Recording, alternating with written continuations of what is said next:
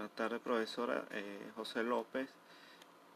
Voy a hablarles sobre la teoría curricular, ¿verdad? Sobre lo que entendí de la lectura.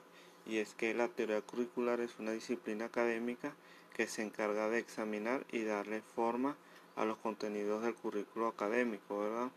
La teoría curricular y sus contenidos pueden ser estudiados de distintas disciplinas, como lo es la educación, la psicología, la filosofía y la sociología, ¿verdad? Entre la teoría curricular podemos encontrar los diferentes modelos curriculares, ¿verdad?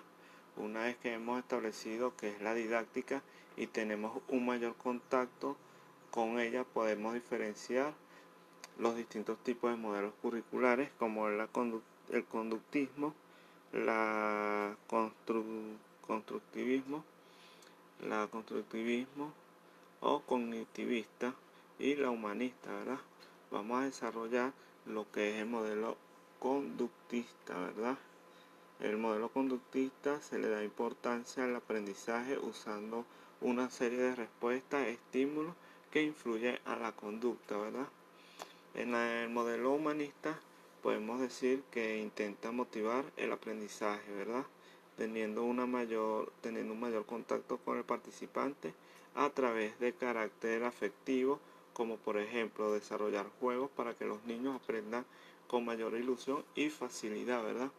Y por último vamos a desarrollar el, la cognitivista o constructivista, constructivista, ¿verdad?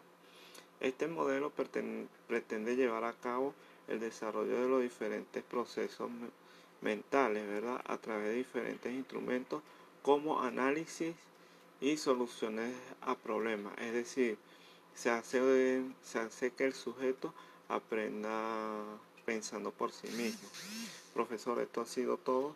Espero que haya entendido mi explicación y bueno, nos vemos en, otra, en otro próximo postdoc.